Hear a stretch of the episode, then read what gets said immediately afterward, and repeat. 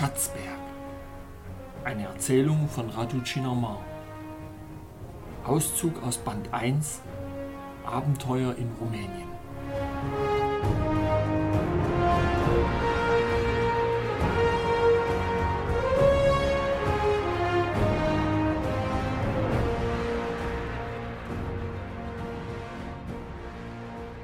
Große diplomatische Spannungen. Ich ging so schnell wie möglich zur Basis zurück und betrat den Raum der Amerikaner, wo ich auch von General Obadea empfangen wurde, setzte César seine Erzählung fort. Ein unerwartetes Ereignis war aufgetreten und ruinierte alle Pläne, unsere genauso wie diejenigen von Signore Massini. Der Ehrwürdige saß auf einem Stuhl im hinteren Teil des Raumes, tief in Gedanken versunken. Er machte wahrscheinlich bereits neue Pläne und überdachte seine Position. Der rumänischen Presse wurden Informationen zugespielt, versuchte ich zu raten. Es war noch schlimmer als das. Erinnerst du dich daran, was der Ehrwürdige mir über die Entdeckung erzählt hatte, die sie in der Nähe von Bagdad gemacht hatten? Dass es dort auch eine energetische Barriere gab, die nicht durchdrungen werden konnte, aber identisch mit dem halbkugelförmigen Schutzschild war, der die große Galerie hier in den Bucegi-Bergen umhüllte? Ich nickte. Die Entdeckung der Amerikaner war kein Zufall sondern erfolgte durch bestimmte Signale von dem gleichen militärischen Spionagesatelliten, der auch die Daten für die ungefähre Karte der Struktur innerhalb der Bucegi-Berge ans Tageslicht gebracht hatte. Cesar fuhr fort. Also, der amerikanische Berater der Staatssicherheit erhielt ein ultrageheimes Fax, in dem er darüber informiert wurde, dass der energetische Schutzschild bei Bagdad plötzlich aktiviert worden sei und nun mit hoher Frequenz pulsieren würde. Die erstaunliche Information war, dass ein Hologramm davor erschienen war, das nach und nach das europäische Festland zeigte, dann den Südosten von Europa, dann das rumänische Gebiet, dann die Bucegi-Berge und schlussendlich den Ort der inneren Struktur, den Gang zur großen Galerie hinunter und bis zu dem halbkugelförmigen Schutzschild, der stark pulsierte. Es war offensichtlich, dass die beiden halbkugelförmigen Schutzschilde in direkter mysteriöser Verbindung standen und dass die Aktivierung des einen zur Aktivierung des anderen geführt hatte. Wer weiß, vielleicht gibt es ein Netzwerk von diesen unterirdischen Strukturen überall auf der Welt. Die schlechte Nachricht war, dass der Präsident der USA über diese Ereignisse informiert worden war und durch den Geheimdienst diplomatischen Kontakt mit Rumänien aufgenommen hatte. In nur wenigen Minuten war die ganze Operation aufgedeckt worden. Die bevorstehende Ankunft einer staatlichen Kommission aus Bukarest wurde angekündigt, um die Situation zu beurteilen. Ich war so fasziniert von dem, was er erzählte, dass ich nicht einmal bemerkt hatte, dass wir nicht mehr weitergingen. Wir hatten noch weitere hundert Meter vor uns bis zur letzten Biegung. Das Licht des energetischen Schutzschildes, das sich an den Wänden der großen Galerie reflektierte, leuchtete nun viel stärker. Wollten Sie die Kontrolle auf der politischen Ebene übernehmen? fragte ich ungeduldig. Ich glaube, dies war der ursprüngliche Befehl, aber das Problem wurde noch komplizierter, als sie erkannten, worum es hier wirklich ging. Meine Befürchtungen wurden wahr, denn unsere Politiker, jene, die das Recht hatten, dies zu erfahren, gerieten in Panik. Es war offensichtlich, dass sie sich den Ereignissen nicht stellen konnten und dass Entscheidungen unter erhöhtem Stress getroffen werden mussten. General Obadea wurde nach Bukarest berufen. Es war ein kritischer Moment für die Existenz von Departement Null oder zumindest für seine unabhängigen Abteilungen. Der General hatte das Umgehen der politischen Macht zu rechtfertigen. Bevor er zur Hauptstadt zurückkehrte, begleitet von den Mitgliedern der Kommission, sprach General Obadea mit mir. Wir beide entschieden uns einvernehmlich dafür, alle Aspekte, Intrigen und Pläne des letzten Jahres, einschließlich meiner Beziehung zu Signore Massini, zu enthüllen. Das schwierigste Problem war, haargenau die richtigen Leute für diesen essentiell wichtigen Bericht zu finden. Denn andernfalls würden all unsere sorgfältig vorbereiteten Absichten und Pläne aufgedeckt werden. Die Auswirkungen könnten fatal sein, sowohl in Bezug auf meine Person und der des Generals, als auch für die nationale Sicherheit. In der Zwischenzeit steckte ich in der Basis fest und alle Arbeiten kamen zum Stillstand. Das amerikanische Team wurde in einem Zelt isoliert und die Wachen vor dem Tunnel durch ein spezielles militärisches Einsatzteam ersetzt. Der diplomatische Druck erhöhte sich weil die politische Führung in Washington Gespräche mit den Generälen des Pentagon und vor allem mit dem Berater für die Staatssicherheit dringend einforderte. Zu dieser Zeit wusste niemand, was sich in der großen Halle befand, die durch den energetischen Schutzschild gesichert wurde. Alle Initiativen und Forschungsaktivitäten waren gestoppt worden. Niemand durfte zur Basis außer den Wachpatrouillen. Die neue Situation wurde durch zwei Top-Generäle der rumänischen Armee koordiniert, die in ständigem Kontakt mit der höchsten politischen Ebene des rumänischen Staates standen. In dieser extrem angespannten Situation war Signor Massini der Einzige, der es schaffte, durch einen speziellen Befehl aus Bukarest sich von der Basis wegzuschleichen. Ich habe ihn seitdem nicht mehr gesehen, aber glaube mir, ich konnte seinen Einfluss massiv spüren, so wie sich die Dinge danach entwickelten. Und ich beziehe mich hier auf den inoffiziellen, aber sehr heftigen Kampf zwischen den rumänischen und amerikanischen Diplomaten genauso wie auf die Art und Weise, wie die politischen Entscheidungen in Zusammenhang mit dieser Operation hier in den Bergen getroffen wurden. Alles geschah sehr schnell. Nur acht Tage sind seit diesem Ereignis vergangen. Ich hörte César zu und war sehr verwundert darüber, wie sich die Situation verändert hatte. Besonders, weil ich hier war, als ob nichts von dem wirklich stattgefunden hätte, von dem ich gerade erfuhr.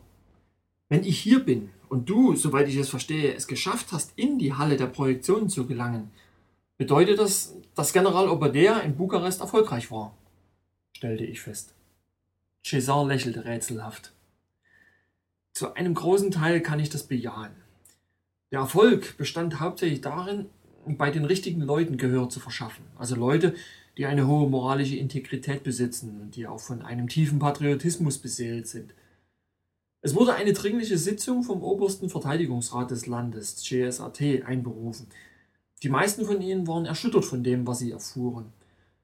In kürzester Zeit entstand eine intensive Welle der Zustimmung für den General und seine Handlungen. Sie entschieden sich umgehend, die Forschungen fortzusetzen, unter der ausschließlichen Kontrolle von dem General und mir. Allerdings war die diplomatische Krise damit noch nicht gelöst. Die amerikanischen Soldaten bekamen die Erlaubnis, am nächsten Tag das Land zu verlassen, aber das Team von Wissenschaftlern und Spezialisten sowie die gesamte Logistik und alle Geräte wurden hier behalten. Wir dachten, dass nun die Probleme gelöst seien, und ich war fast froh, dass alles lief, wie es lief. Auf diese Weise musste ich dem ehrwürdigen Mitglied der Freimaurerelite gegenüber nicht mehr so tun, als ob oder mal mehr, mal weniger einlenken. Leider war ihr Einfluss und Druck, den sie über die diplomatischen Kanäle ausübten, enorm. Wir hatten zusammen das Ende des Korridors erreicht, wo sich linker Hand eine abrupte Kurve befand. Diesmal ging es dahinter nur etwa vier Meter weiter. Die Aussicht, die sich uns bot, war wirklich grandios. Die gigantische Kuppel, die der energetische Schild formte, leuchtete herrlich blau und war mit fortwährend intensiv leuchtenden Blitzen durchzogen. Obwohl César erwähnt hatte, dass der Projektionsraum sowie die große Galerie durch ein Tor vom Außenbereich abgetrennt waren, konnte man nichts vom Inneren erkennen oder hindurchsehen. Der Korridor endete plötzlich in einem riesigen Raum, der wie eine Halbkugel in den Berg gegraben worden war. Vom Ende des Korridors bis zum Schutzschild waren es nicht mehr als sieben bis acht Meter. In diesem Bereich waren vier Elektrofahrzeuge aufgereiht. Die Kuppel des energetischen Schildes war in den kugelförmigen Hohlraum eingebettet. Jedoch stellte ich fest, dass der hintere Bereich gewöhnlicher Fels war. Ich schätzte die Entfernung zwischen der energetischen Kuppel und der Decke des Raumes auf etwa 10 Meter.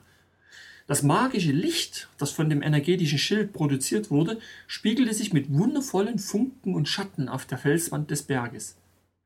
Die Schönheit und Erhabenheit dieses Bildes erschien unwirklich, und mein Herz war von Liebe und Freude erfüllt. Wie hast du es geschafft, hineinzugelangen? fragte ich Cesar, zutiefst berührt von der Intensität der Gefühle, die das Bild in mir auslöste. Es ist viel leichter, als du erwarten würdest. Vielleicht haben die Erbauer dieser Anlage angenommen, dass der erste energetische Schutzschild ein echter Test für mögliche unwürdige Eindringlinge darstellte und genügend Sicherheit für die Anlage bieten würde. Ich muss zugeben, dass sie recht hatten. Nichts kann den ersten energetischen Schild durchdringen, was nicht ein hochschwingendes, wohlwollendes Bewusstsein hat. Selbst im Falle eines atomaren Angriffes wäre die Anlage durch den Berg gut geschützt. Vielleicht war dies der Grund, wieso die große Galerie hier tief innerhalb des Berges eingebettet war, wenngleich ich nicht sagen kann, mit welcher Technik sie diese erreichen konnten. Als ich die neuen Befehle aus Bukarest erhielt, war ich sehr glücklich, ich spürte, dass der Kampf erst begonnen hatte, aber zumindest hatte ich wichtige politische Unterstützung und die führenden Politiker standen hinter mir. Am selben Tag betrat ich den Projektionsraum, den du vor dir siehst. Ich war allein, als ich das schockierende Geheimnis lüftete, das für 50.000 Jahre verborgen war. Du kannst dir die Gefühle, die ich in diesem Moment hatte, kaum vorstellen. Allerdings gibt es einige Aspekte, die ich dir nicht erzählen kann. Du erwähntest die Anzahl der Jahre schon vorher, unterbrach ich César. Wie kannst du den genauen Zeitraum wissen, an dem hier alles entstand? Es war das Resultat von weiteren wissenschaftlichen Untersuchungen einiger Informationen, die Sie offenbarten und die du auch sehen wirst, nachdem wir den Raum betreten haben. Alle Ereignisse, von denen ich dir erzählt habe, sind in der letzten Woche passiert. Viele davon geschahen sehr schnell und die Veränderungen der Umstände waren manchmal dramatisch. Ich werde dir hier alles erzählen, bevor wir den Raum betreten, denn du wirst fasziniert sein von dem, was du sehen wirst. Wir hielten vor einer Begrenzungslinie zwischen der großen Galerie und der gigantischen Halle innerhalb des Berges mit dem halbkugelförmigen Schutzschild, ich hörte César fasziniert zu, während ich auf das exotische Blinken der blauen Oberfläche der Kuppel schaute. Nach der Entscheidung des obersten Sicherheitsrates, mit den Forschungen unter der Leitung von Departement 0 fortzufahren, betrat ich den Projektionsraum mehrere Male, katalogisierte alles, was ich vorfand und arbeitete mit unserem Spezialistenteam zusammen. Am nächsten Tag kamen dennoch die ersten widersprüchlichen Signale von der politischen Führung. Die Befehle, die nacheinander kamen, widersprachen sich, waren entweder streng oder ausweichend und ließen das Vorhandensein großer Spannungen erkennen. Ich vermutete das Drama eines harten Kampfes. Ich hatte bereits über eine sichere Telefonleitung die Resultate unserer Entdeckung im Projektionsraum übermittelt. Offensichtlich zündete dies die Bombe. General Obadea erzählte mir vor zwei Tagen, nachdem er von Bukarest zurückkam, dass die Mitglieder des obersten Sicherheitsrates des Landes in einer ununterbrochenen Sitzung waren und mit uns in Kontakt bleiben würden. Sie hatten sich dafür entschieden, diese gewaltige Entdeckung in den rumänischen Bergen der ganzen Welt bekannt zu machen. General Obadea war Teil dieses Rates und sein Wort hatte viel Gewicht bei der rumänischen Fürsprache zur weltweiten Bekanntmachung. Er sagte, dass einige Vertreter des obersten Verteidigungsrates des Landes vehement dagegen waren, aber sie waren in der Minderheit. Die Emotionen kochten so hoch, dass diese Leute zu einem gewissen Zeitpunkt aufstanden und den Raum verließen. Die Berater des Präsidenten waren ständig am Kommen und Gehen, brachten Informationen von dem Amt für Auswärtige Diplomatische Angelegenheiten zum Sitz des obersten Verteidigungsrates. Als die amerikanischen Diplomaten darüber informiert wurden, dass Rumänien eine internationale Verlautbarung herausgeben würde, die von entscheidender Bedeutung für die Welt ist, steigerte sich alles zu einem Chaos. Der General sagte mir, dass er noch nie eine solche Hektik und Panik unter den Diplomaten gesehen hätte. Niemand wusste den Grund, aber alle vermuteten, dass etwas sehr Ernstes und Wichtiges passierte. Zu einem bestimmten Zeitpunkt wurde der rumänische Präsident zu einem direkten Telefongespräch mit dem Weißen Haus gerufen. Dies war ein sehr ungewöhnliches und streng geheimes Gespräch. Nachdem er kurz danach zurückkam, informierte er alle darüber, dass schon eine Delegation amerikanischer Diplomaten auf höchster Ebene auf dem Weg nach Bukarest sei. Diese Information verbreitete sich sehr schnell. Alle Transaktionen und Verhandlungen des rumänischen Staates mit internationalen Finanzorganisationen wurden für ein paar Stunden unterbrochen. Die Erklärung des Ausnahmezustandes im Berggebiet wurde jeden Moment erwartet. Der Verteidigungsminister gab einen Befehl zum allgemeinen Alarm an alle Offiziere. Es gab Momente der großen Panik und sogar des Terrors unter den Beteiligten dieser Operation, weil niemand die wahre Ursache hinter der aktuellen angespannten Situation wusste. Die Gespräche zwischen den amerikanischen und rumänischen Beamten fanden ohne Dolmetscher statt. Sie waren so heftig, dass es viele kritische Momente gab, in denen die Diplomaten einander, so laut sie konnten, anschrien und mehrfach Bedrohungen mit Repressalien aussprachen. Das Gute daran war, dass die anderen Staaten der Welt noch nicht von dem Problem erfahren hatten. Doch den Amerikanern war sehr wohl bewusst, dass es andere mächtige Staaten gab, die sich bezüglich der Verbreitung der Deklaration auf die Seite von Rumänien stellen würden. Was wollten sie verkünden? fragte ich neugierig. Im Wesentlichen wären das die wichtigsten Informationen zu der Entdeckung in den Bucegi-Bergen gewesen, um der ganzen Welt Beweise zu liefern und das anhand von Bildern und anderen wesentlichen Aspekten, die dabei helfen, die Bedeutung der inneren Strukturen zu erklären. Die bedeutendsten Wissenschaftler wären eingeladen worden, um Forschungen im Inneren zu betreiben. Alle Ressourcen wären zur Verfügung gestellt worden, um die verschiedenen Rätsel zu lösen, mit denen wir konfrontiert werden würden. Aber der wichtigste Aspekt wäre die Entdeckung gewesen, dass unsere Vergangenheit extrem viel weiter zurückreicht, als uns die offizielle Geschichte, die fast vollständig gefälscht ist, glauben lässt. Darüber hinaus gibt es ein paar sehr heikle Elemente, die ich dir nur teilweise offenlegen kann. Aber woher wussten Sie all dies? fragte ich. Das wirst du gleich sehen. Hab noch ein wenig Geduld. Die Amerikaner reagierten aggressiv, da die Verlautbarung ihren Einfluss auf der Welt in einer Sekunde zunichte gemacht hätte. Mehr noch hätte es die Wirtschaft und Gesellschaft ihres Landes ins Chaos stürzen können, möglicherweise die Wirtschaft der ganzen Welt. In der Tat war das der Hauptgrund, weshalb sie keine Panik bei der Weltbevölkerung verursachen wollten. Doch sie kamen nicht auf die Idee, dass dieser potenzielle Ausdruck der Angst und die sozialen Turbulenzen die direkte Folge auf die Lügen und Manipulationen der herrschenden Klasse sein könnten. Dies betrifft besonders die Freimaurerorganisationen, die dies über Jahrhunderte bewusst so gehandhabt haben. Durch sehr spezielle diplomatische Kanäle wurde sogar eine persönliche Intervention des Papstes empfangen, mit der Aufforderung zur Mäßigung, bevor solch ein grundlegender Schritt für die Menschheit unternommen würde. Der Vatikan ist bereits durch die Amerikaner informiert worden, da er als möglicher Verbündeter zur Verhinderung der Enthüllung angesehen wurde. Seltsam ist, dass obwohl die Offenlegung dieser Aspekte die Macht und den Einfluss des Vatikans auf die gläubigen Christen auf der ganzen Welt reduziert hätte, der Papst keine starke Position dagegen einnahm, sondern auf ein gutes Abwägen der Vor- und Nachteile vor der Verkündung drängte. Er teilte sogar mit, dass er dem rumänischen Staat bestimmte alte Dokumente vom geheimen Archiv des Vatikans zur Verfügung stellen würde, die für Rumänien sehr wichtig wären und die die Beweise für die Entdeckung in den Bergen stützen würden. Endlich, nach fast 24 Stunden Besprechungen und Beratungen, wurde eine Vereinbarung zur Zusammenarbeit mit genauen Bedingungen erreicht, welche die Interessen von beiden Ländern ausgewogen berücksichtigte.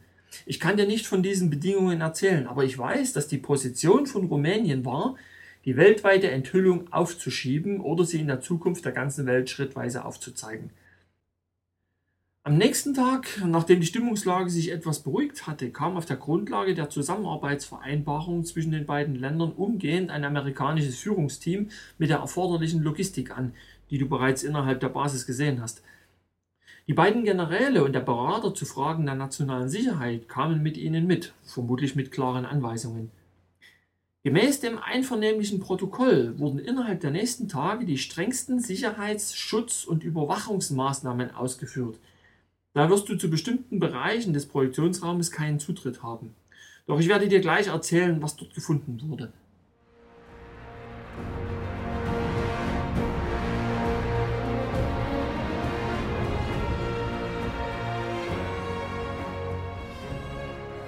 Der Projektionsraum. César winkte mich nach vorne. Die große Galerie endete abrupt in einem gigantischen Raum innerhalb des Berges. Er war etwa 30 Meter hoch und 100 Meter lang. Der Projektionsraum, der praktisch durch den Energieschild begrenzt wurde, war etwas kleiner als die Haupthalle. Seine Höhe war etwa 20 Meter, vielleicht sogar mehr. Er erschien mir riesig. Der Abstand von einem Ende bis zum Energieschild betrug sieben bis acht Meter. Dieser Abstand wurde durch Markierungen aus dem gleichen Material wie die Beschichtung des Ganges begrenzt. Die Begrenzungen verliefen bis zum Schutzschild auf der gleichen Höhe wie im Gang. Vier Elektrofahrzeuge standen auf jeder Seite. Aufgeregt trat ich aus der Halle heraus in den kurzen Gang, der seitlich markiert war. Dies schien der Moment der Wahrheit zu sein. Ich war dabei, ins Herz des Geheimnisses zu gelangen, das Zehntausende von Jahren verborgen war und ich war einer der wenigen, die Zugang zur Enthüllung dieses Mysteriums hatte. Die Rolle des Energieschildes besteht darin, den Raum wie eine Wand vom Rest der Halle abzutrennen und auch von schädlichen äußeren Einflüssen zu schützen, sagte César und holte mich aus meinen Gedanken zurück. Es gibt nur einen direkten Zugang durch eine Tür direkt vor dir. In der Tat. Als ich näher zur energetischen Wand kam, wurde der Teil des Schildes, der durch die beiden Markierungen begrenzt war, transparent, verschwand dann komplett und zeichnete damit präzise die Umrisse des Einganges von beinahe fünf Metern nach. Ich betrat den großen Raum, dicht gefolgt von César. Hinter uns wurde der Schild wieder kompakt. César erklärte mir, dass dies der einzige Zugang zum Raum sei. Sie versuchten es an anderen Stellen des Schildes, aber jeder Versuch wurde abgewehrt. Egal ob organisches oder anorganisches Material den Schild berührte, es wurde weder zerstört, wie beim ersten Schutzschild, noch durchgelassen. Der Schild war wie eine perfekte holographische Projektion, aber seine Konsistenz war pure Energie, die den gleichen lebendigen Eindruck hinterließ wie das Material, das den Gang bedeckte. Innen war die Oberfläche des Energieschildes nicht mehr blau, sondern goldweiß, wobei sie ein klares und helles Licht erzeugte, das die Augen überhaupt nicht ermüdete. Ich bemerkte, dass der Projektionsraum im Gegensatz zur Haupthalle beinahe rund war. Ich sinnierte über den riesigen Raum, denn er erschien mir durch seine optische Wirkung so gigantisch wie der Kosmos. Der Boden war mit dem gleichen Material beschichtet wie der in der großen Galerie, aber hier verursachte das Licht wunderbare türkisfarbene Schattenreflexe. Ich fühlte mich wie in einer anderen Welt. Nichts von dem, was ich dort sah, gab es irgendwo im Kontext oder in den Vorstellungen der Zivilisation, in der ich lebte und die ich kannte. Der Bereich hinter uns, schräg gegenüber dem Platz, wo wir uns befanden, hatte meinen Blick von Anfang an angezogen. Die Hälfte davon war gleichzeitig Felswand. Der Energieschild berührte den Boden nicht wie beim Eingang, sondern wölbte sich bis zu zehn Meter bogenartig in die Höhe und hörte auf halbem Wege auf. Folglich bestand die hintere Hälfte des Kreisumfanges aus Felsgestein. In dieser harten Felsmauer von zehn bis zwölf Meter Höhe sah ich drei riesige Tunneleingänge. Einer direkt vor mir, die beiden anderen symmetrisch auf jeder Seite. Sie waren minimal beleuchtet, in einem dunkleren grünen Farbton. Aus dieser Entfernung konnte ich keine Details erkennen, doch ich sah andere Vorrichtungen rund um die drei Tunnel. Ich bemerkte auch, dass jeder dieser Tunnel von zwei Soldaten bewacht wurde, wie beim Eingang zur großen Galerie. Verwundert richtete ich mich an Cesar. Ihr habt ja auch Sicherheitssysteme eingebaut? Warum? Wohin führen diese Tunnel? Das ist der Bereich, zu dem du keinen Zutritt hast. Er ist aufgrund des von Rumänien und der USA unterzeichneten geheimen Protokolls strengstens verboten. Ich kann dir einige allgemeine Informationen darüber geben, doch bestimmte Dinge müssen geheim bleiben, zumindest für eine gewisse Zeit. Lass uns hier anfangen, sagte Cesar und zeigte irgendwohin zu meiner Rechten. Ich drehte mich um und sah eine Reihe von riesigen T-förmigen Tischen aus Stein, die entlang der Wand aufgereiht waren und deren Kurve folgten. Keiner von diesen Tischen war weniger als zwei Meter hoch. Verschiedene Zeichen einer unbekannten Schrift, die pfeilartig und antik wirkte, waren dreidimensional mit unglaublicher Präzision in die Tischoberfläche geprägt. Es gab nur eine Reihe mit diesen Zeichen auf jedem Tisch. Die Schrift war kompliziert, aber sie enthielt auch allgemeine Symbole wie Dreiecke und Kreise. Obwohl die Zeichen nicht gemalt waren, konnte man sie anhand ihres sanften Leuchtens erkennen, das auf jedem Tisch eine andere Farbe hatte. Es gab fünf Tische auf jeder Seite des Raumes. Auf einigen konnte ich verschiedene Objekte mit unbekanntem Zweck sehen. Sie wirkten wie technische Geräte für wissenschaftliche Forschungen. Mehrere weiße transparente Kabel führten von einigen Tischen nach unten und wurden in rechteckigen Boxen direkt am Boden aufbewahrt. Die Boxen waren aus silbern schimmerndem Metall, das nicht angekratzt werden konnte. Ich versuchte eine Box zu bewegen, aber sie war zu gut im Boden verankert. Die schmalen Kabel waren extrem flexibel, sehr leicht und man konnte im Inneren kleine helle Lichtimpulse sehen, die sich auf der ganzen Länge bewegten. Zwei der Tische waren leer und mit einer dünnen Schicht aus orangenem Staub bedeckt. Cesar erzählte mir, dass sie Proben davon genommen und für eine Vorabprüfung ins Labor der Basis geschickt hatten, jedoch noch keine Resultate erhalten hatten. Doch die wahre Überraschung war die interessante Vorrichtung, die die Wissenschaftler zur Namensgebung für diesen riesigen Raum im Berg inspiriert hat. Als ich an einer Tafel vorbeiging, wurde gleichzeitig auf ihrer Oberfläche eine holographische Projektion über ein bestimmtes wissenschaftliches Gebiet aktiviert. Die dreidimensionalen Bilder waren perfekt und sehr groß, beinahe zweieinhalb Meter hoch. Da die Tische sehr hoch waren, konnte ich nicht erkennen, wo die Quelle der holographischen Projektion war. Ich erfuhr von Cesar, dass die glatte, rechteckige Oberfläche der Steintische eine enge Öffnung in der Mitte hatte, die mehrere Zentimeter lang war und parallel zur längeren Seite verlief.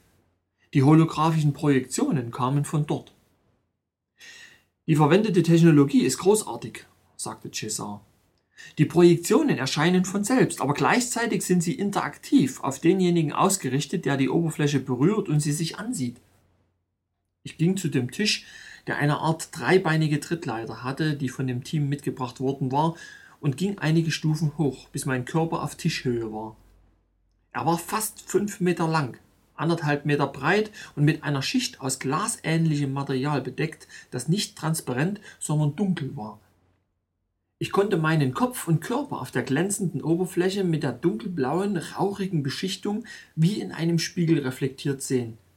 Diese Beschichtung war in mehrere große Felder aufgeteilt, die durch gerade, horizontale und vertikale Linien markiert waren und eine Art Rahmen bildeten.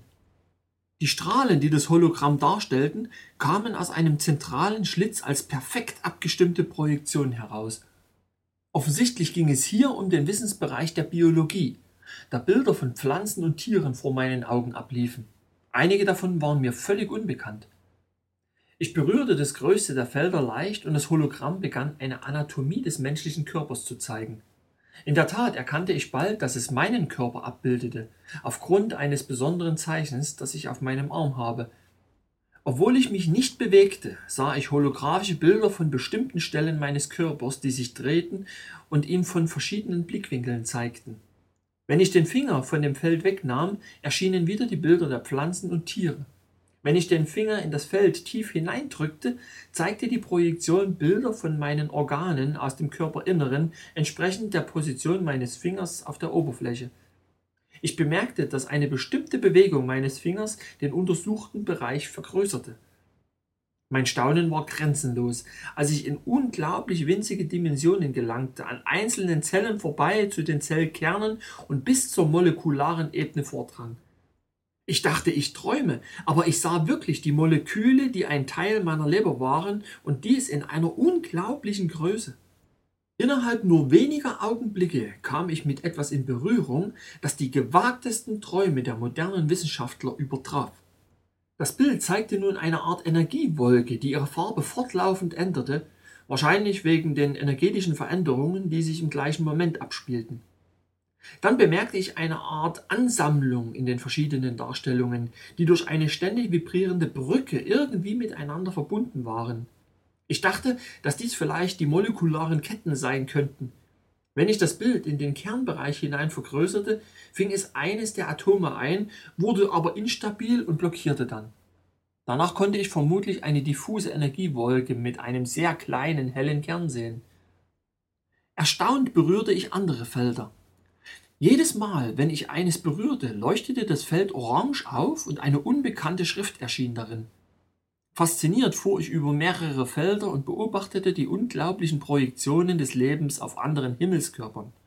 Ich stellte fest, dass wenn ich gleichzeitig zwei Felder berührte, das holographische Bild eine sehr komplexe wissenschaftliche Analyse darstellte, in der die DNS von zwei Wesen und eine kompatible Verbindung zwischen ihnen angezeigt wurden. Die Bilder wurden auf der Seite von vertikalen Reihen dieser seltsamen Schrift begleitet, die möglicherweise Beobachtungen, Kommentare oder Hinweise zur Analyse waren. Sie waren dynamisch und wurden parallel gezeigt mit den möglichen Stufen der Kombination beider Lebensformen. Am Schluss erschien die Hybridform, die am wahrscheinlichsten durch die Kombination der beiden DNS-Moleküle entstehen würde. Ich ging zitternd die Treppe hinunter. Mein Verstand weigerte sich klar zu denken. Seltsame Gedanken tauchten in meinem Geist auf, dass ich verrückt oder alles nur ein Traum wäre. Als Cesar begriff, was mit mir los war, beruhigte er schrittweise meine beginnenden paranoiden Tendenzen, die durch den sehr starken Schock ausgelöst wurden, den der Zugang zu solch fortgeschrittener Technik in kürzester Zeit ausgelöst hatte. Nach ein paar Minuten erholte ich mich und rief Hier könnte man Jahre verbringen, ohne gelangweilt zu sein. Ich kann es kaum glauben, dass Sie eine solch fortgeschrittene Technik erreichen konnten. Wer waren Sie? Du weißt es sicher. Als César antwortete, war er sehr ernst. Egal, wie seltsam es für dich erscheinen mag, aber wir haben bis zum jetzigen Zeitpunkt keine Ahnung. Es ist, als ob sie uns dieses Erbe von unschätzbarem Wert hinterlassen haben, uns aber nicht wissen lassen wollten, wer sie waren.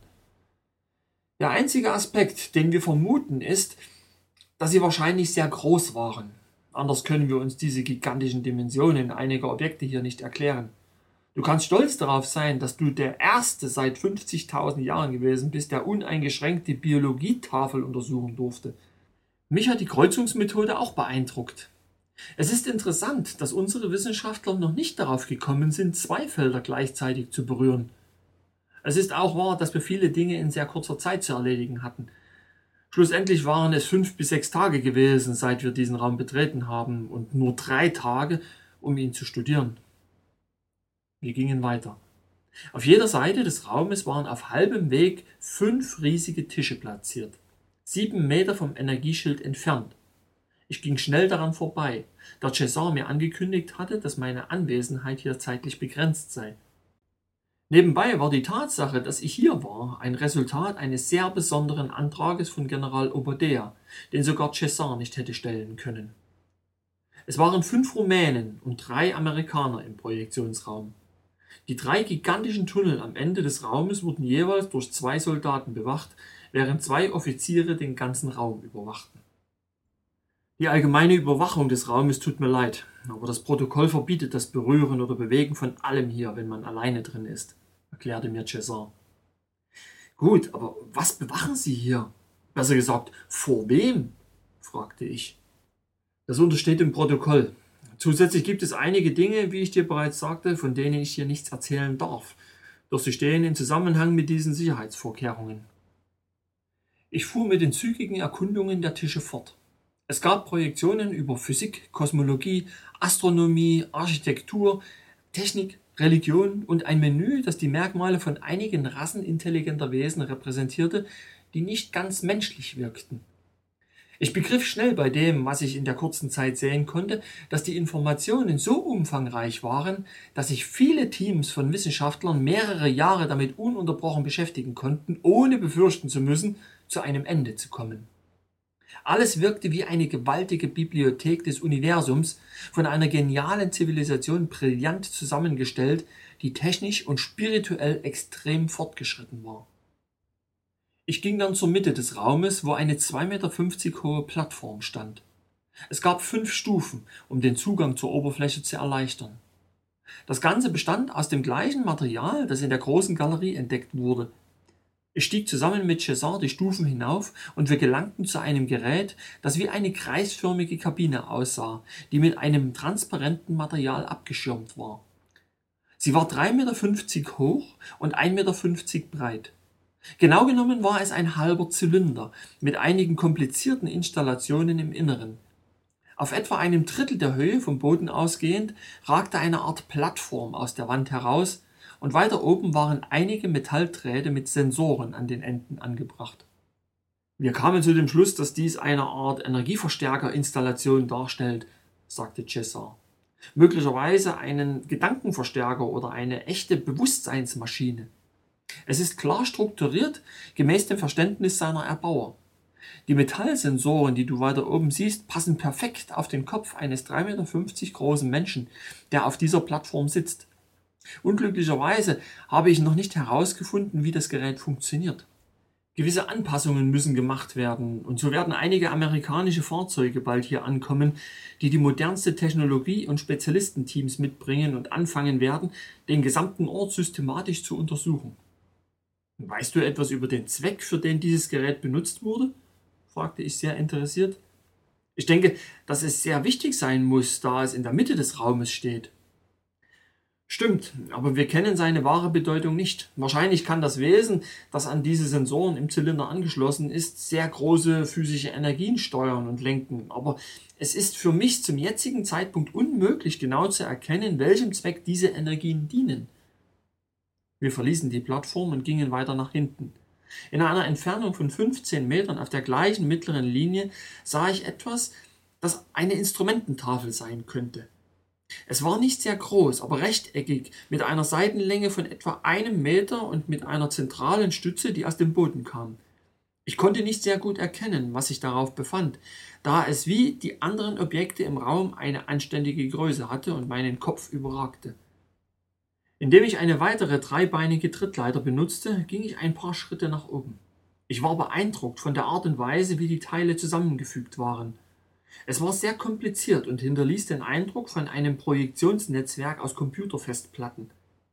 Was wir Tasten nennen würden, wurde durch geometrische Symbole in verschiedenen Farben repräsentiert.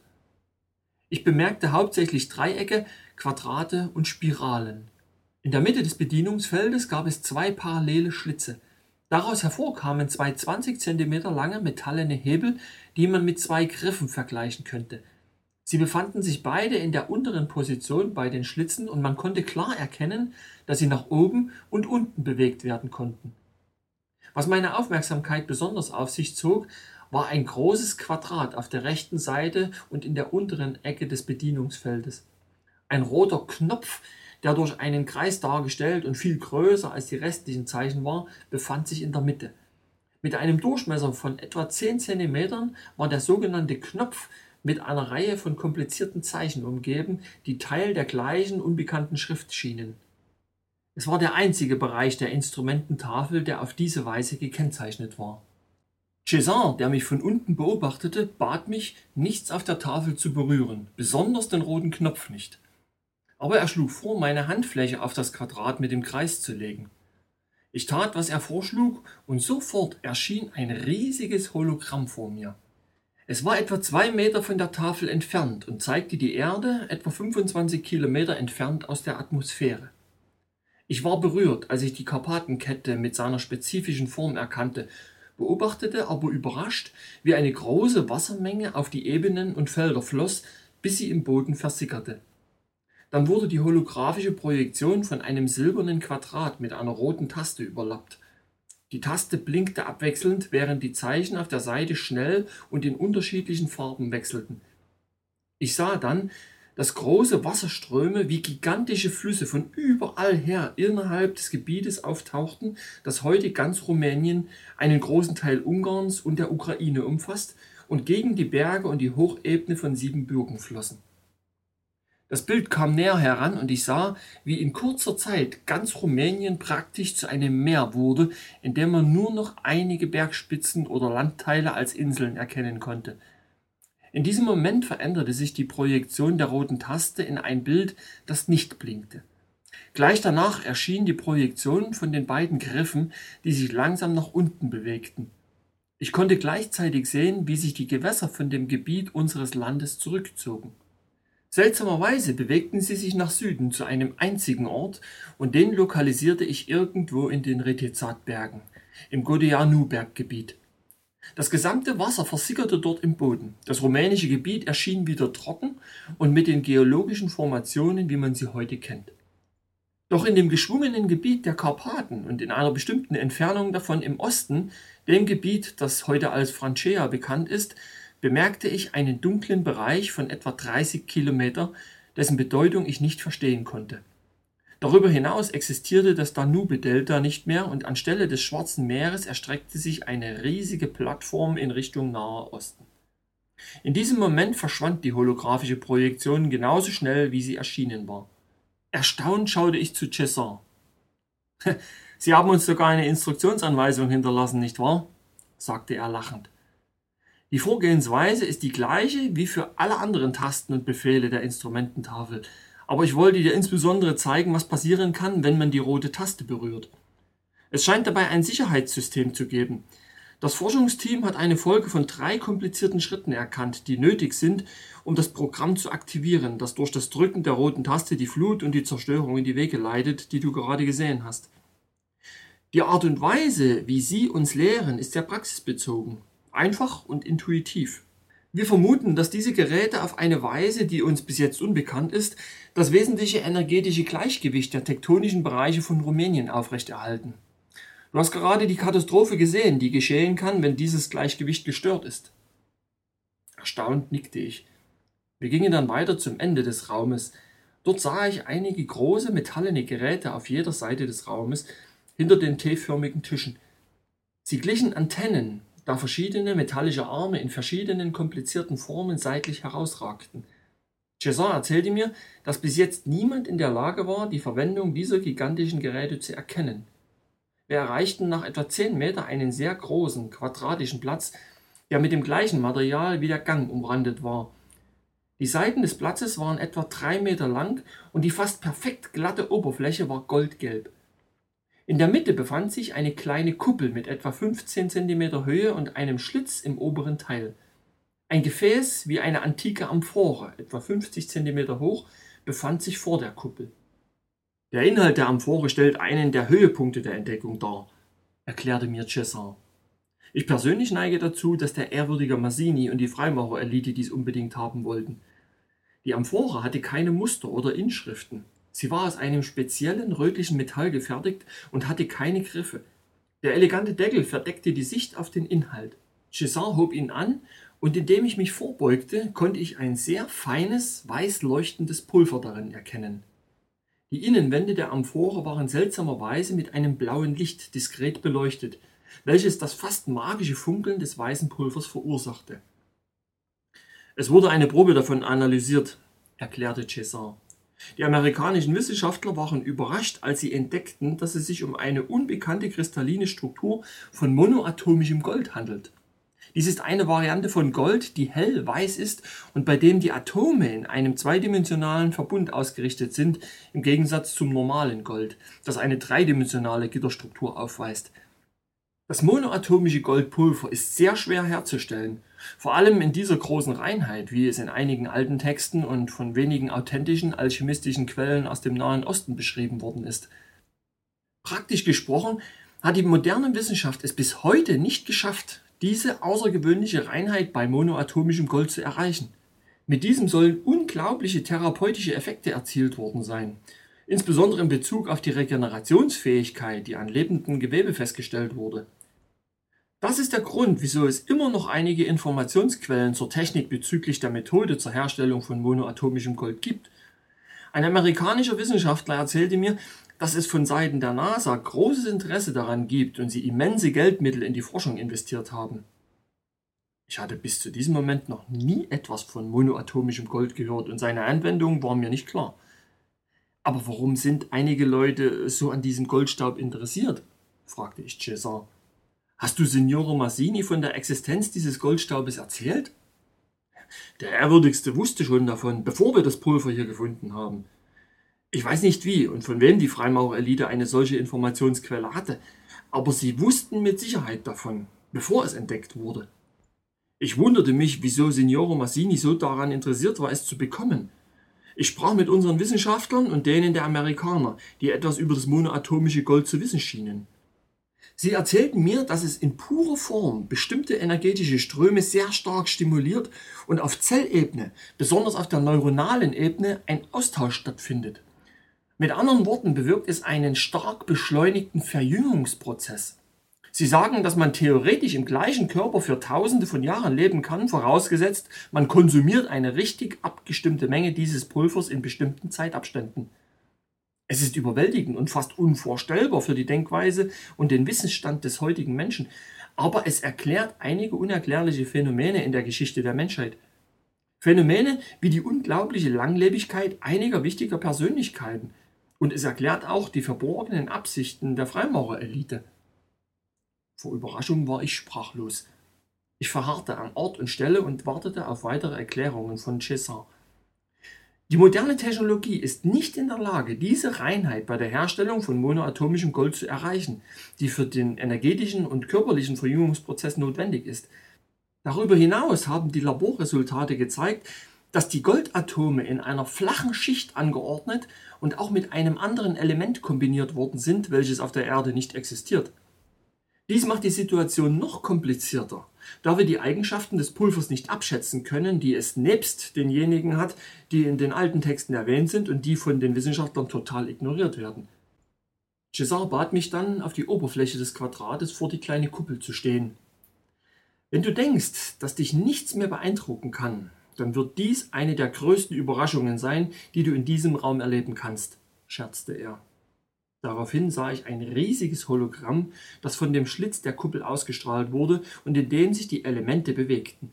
Ich begriff schnell, dass diese Projektionen wichtige Ereignisse der extrem weit zurückreichenden Vergangenheit der Menschheit darstellten.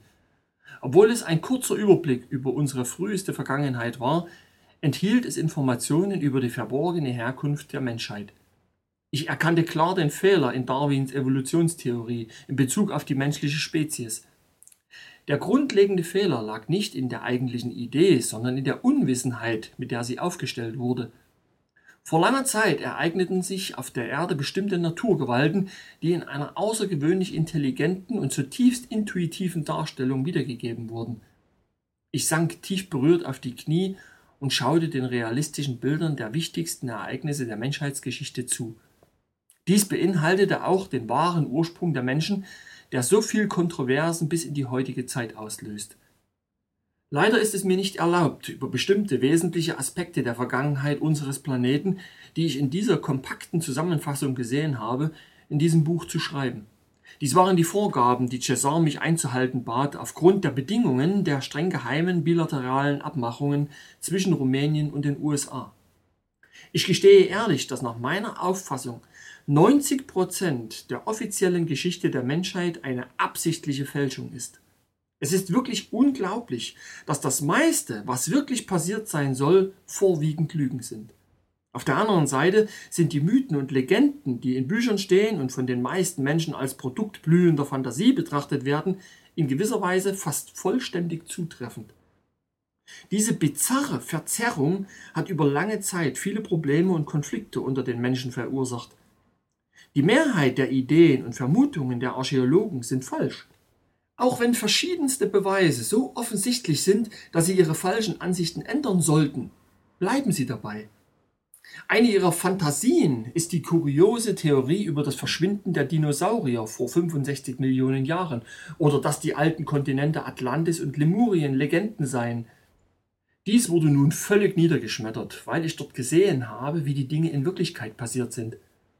Aber für manche Wissenschaftler ist es möglicherweise bequemer zu schlafen, als die Herausforderung des Unbekannten anzunehmen und die eigenen Grenzen einzugestehen.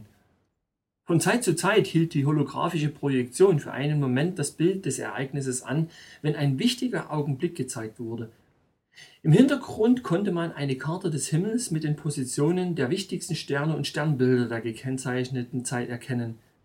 César erklärte mir, dass sich die Sterne als einfache Methode erwiesen, um die historische Zeit zu bestimmen. Die Wissenschaftler mussten nur die gezeigten Positionen der Sterne mit ihren aktuellen Positionen vergleichen und konnten damit die Zeit berechnen, wann die Ereignisse geschehen waren. Das Problem war, dass die durch das Hologramm abgedeckten Zeiträume immens waren, mehrere hunderttausend Jahre. Der Präzisionszyklus der Erde von 25.920 Jahren bringt die Sternbilder in der relativen Position zur Erde immer wieder an die gleiche Stelle bei den Vielfachen von 26.000 Jahren. Der Schlüssel war, die holographische Projektion von Anfang bis zum Ende anzuschauen und dann zu berechnen, wie viele platonische Jahre von ungefähr 26.000 Jahren gezeigt wurden.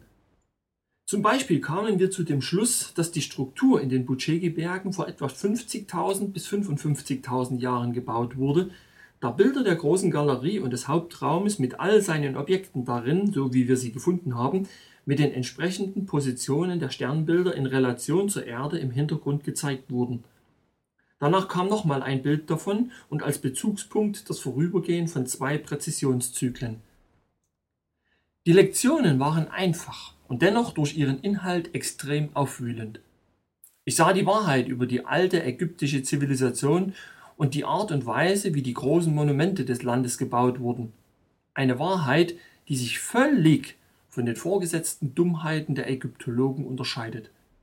Ich habe gesehen, was wirklich während der biblischen Flut geschah, genauso wie die Samen der menschlichen Zivilisation, die danach folgte und sich später in Europa, Asien und Afrika ausbreitete – mir wurde noch nicht erlaubt, diese Aspekte genauer zu enthüllen, da einige Realitäten zu schockierend für die Mentalität, die Vorstellungen und das Wissen der Menschen von heute sein könnten. Zuerst dachte ich, dass die holographischen Projektionen nur die Vergangenheit der Menschheit zeigen würden, ausgehend von ihren Ursprüngen bis in die Zeit des Baus der Struktur in Bucegi.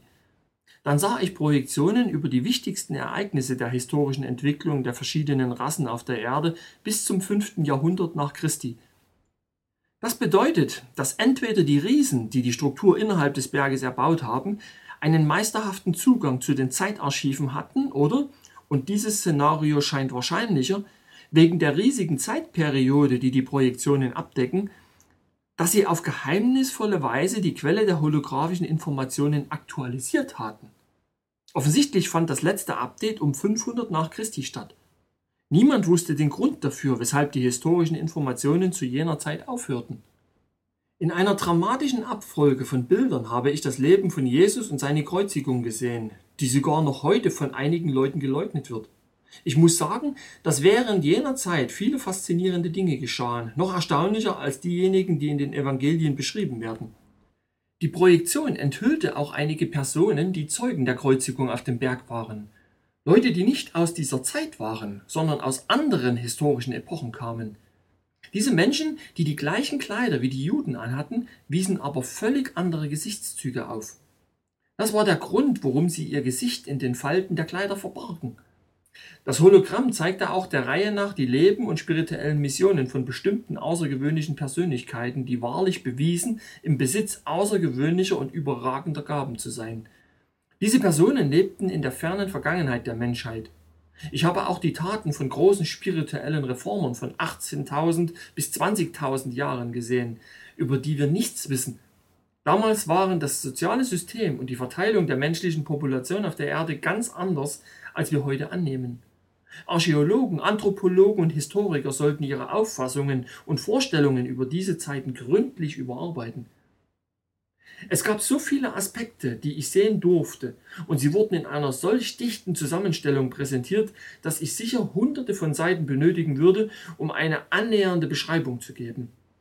Allerdings dauerte die holographische Projektion nur eineinhalb Stunden. Auch die beiden Offiziere, die den Raum überwachten, und die sechs Soldaten, die bei den Eingängen zu den Tunneln standen, wirkten erstaunt, als sie die Bilder sahen, obwohl es offensichtlich nicht das erste Mal war, dass sie sie sehen konnten. Als die Projektion zu Ende war, verharrte ich eine Zeit lang regungslos und starrte in die Leere. Nach einiger Zeit informierte mich César, dass meine Zugangszeit zum Projektionsraum beendet wäre und es Zeit sei, zurück zur Basis zu gehen. Ich schaute geradeaus. Die drei mysteriösen Tunnel im Felsen beim gigantischen, fast beängstigenden Eingang waren die einzigen Bereiche außer dem Feld, auf dem ich noch immer stand, die noch der Entdeckung harrten. Sie waren etwa 20 Meter entfernt. Vor jedem von ihnen konnte man andere Bedienungsfelder erkennen. Sie standen etwa sechs bis acht Meter davor und sahen gleich aus wie dasjenige, das in der Mitte der Halle stand, waren aber kleiner. Ich fragte Cesar, was das außergewöhnliche Geheimnis hinter diesen drei Tunneln war.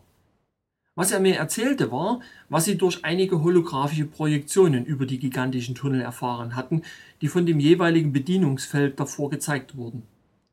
Der einzige Aspekt, den er preisgeben könne, ist, dass die drei Tunnel über tausende von Kilometern hinweg zu verschiedenen Stellen der Erde führen würden. Der linke Tunnel ist mit einem geheimen Ort unter dem Sand in Ägypten verbunden – dieser ist in der Nähe von Kairo auf dem Gizeh-Plateau und liegt zwischen der Sphinx und der großen Pyramide. Er ist noch nicht entdeckt worden. Der Tunnel auf der rechten Seite führt zu einer ähnlichen Struktur wie dieser hier innerhalb eines Berges auf der Hochebene von Tibet. Diese Struktur ist kleiner und weniger komplex als diejenige hier. Weitere Abzweigungen in diesem Tunnel führen zu einem Gebiet unterhalb von Busau, Nähe der Karpatenbergkette und noch einer zu der unterirdischen Anlage im Irak, in der Nähe von Bagdad. Aus diesem Haupttunnel führt eine weitere Abzweigung zum Gobi-Plateau in der Mongolei. Gemäß dem, was Cesar mir erzählte, stellt der dritte Tunnel in der Mitte ein weltweites Geheimnis dar, das die USA garantiert als solches bewahren wollen. Zu jenem Zeitpunkt wussten weder Cesar noch General Obadea etwas Neues von den rumänisch-amerikanischen Gesprächen. Es war offensichtlich, dass dieser Austausch für beide Seiten von Vorteil war. Die Kenntnis über den erschreckenden Einfluss der Freimaurer und Signore Massinis Beziehungen zu den politischen Strukturen beider Länder ließ uns ihr schrittweises Vorgehen zur Übernahme der Kontrolle über die Basis vermuten, aufgrund von Faktoren, die nicht im Interesse unseres Landes waren. César erzählte mir, dass es glücklicherweise immer noch wichtige Leute in unserem politischen und administrativen System gibt, die über die abscheulichen Praktiken der weltweiten Freimaurer Bescheid wissen und sich vehement gegen ihren Einfluss stellen, vor allem in Zusammenhang mit der Übernahme der großartigen Entdeckung in den Butcheki-Bergen. Er sagte dann zu mir, dass der mittlere Tunnel ins Innere der Erde und sogar unter den Erdmantel hindurchführt, beließ es dann aber dabei. César bemerkte, dass die holographischen Bilder über den gigantischen Tunnel innerhalb des Berges beinahe unglaublich detailliert seien, aber gleichzeitig eine mögliche Antwort auf den Ursprung der Struktur geben würden, in der wir waren, und auf diejenige, die die Struktur erbaut haben. Bevor er den Raum verließ, sagte mir César, dass bereits sehr geheime und intensive Vorbereitungen für bestimmte Expeditionen in Gange wären. Zuerst durch den Tunnel nach Ägypten, dann nach Tibet und schlussendlich die große Expedition ins Innere der Erde durch den mittleren Tunnel. Als direktes Ergebnis der bilateralen Verhandlungen der rumänisch-amerikanischen Gespräche ist entschieden worden, ein Team der besten 16 Mitglieder der Elite zu bilden, eine Fusion von sechs Amerikanern und zehn Rumänen. Die Führung der Operation wurde Cesar übertragen, der dann sofort in den Rang eines Oberstleutnants befördert wurde.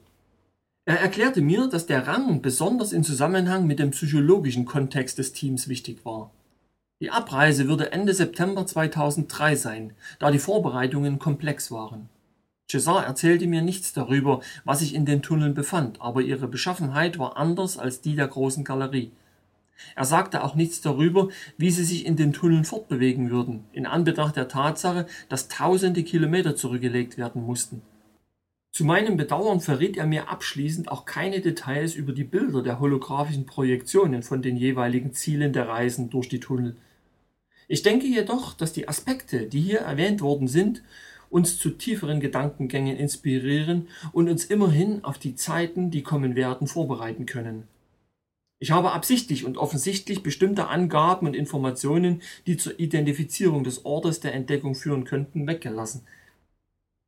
Ein Jahr nach meinem Besuch an diesem Ort kann ich mich noch genau an die überwältigenden Eindrücke während der paar Stunden in dieser surrealen Umgebung in den Bucegi-Bergen erinnern. Die uralten Rätsel der Zeit und die Weisheit derer, die es geschafft haben, sie zu kontrollieren, schweben über diesem Ort und warteten geduldig für Zehntausende von Jahren auf den Moment, an dem wir die Wahrheit herausfinden werden. Ende.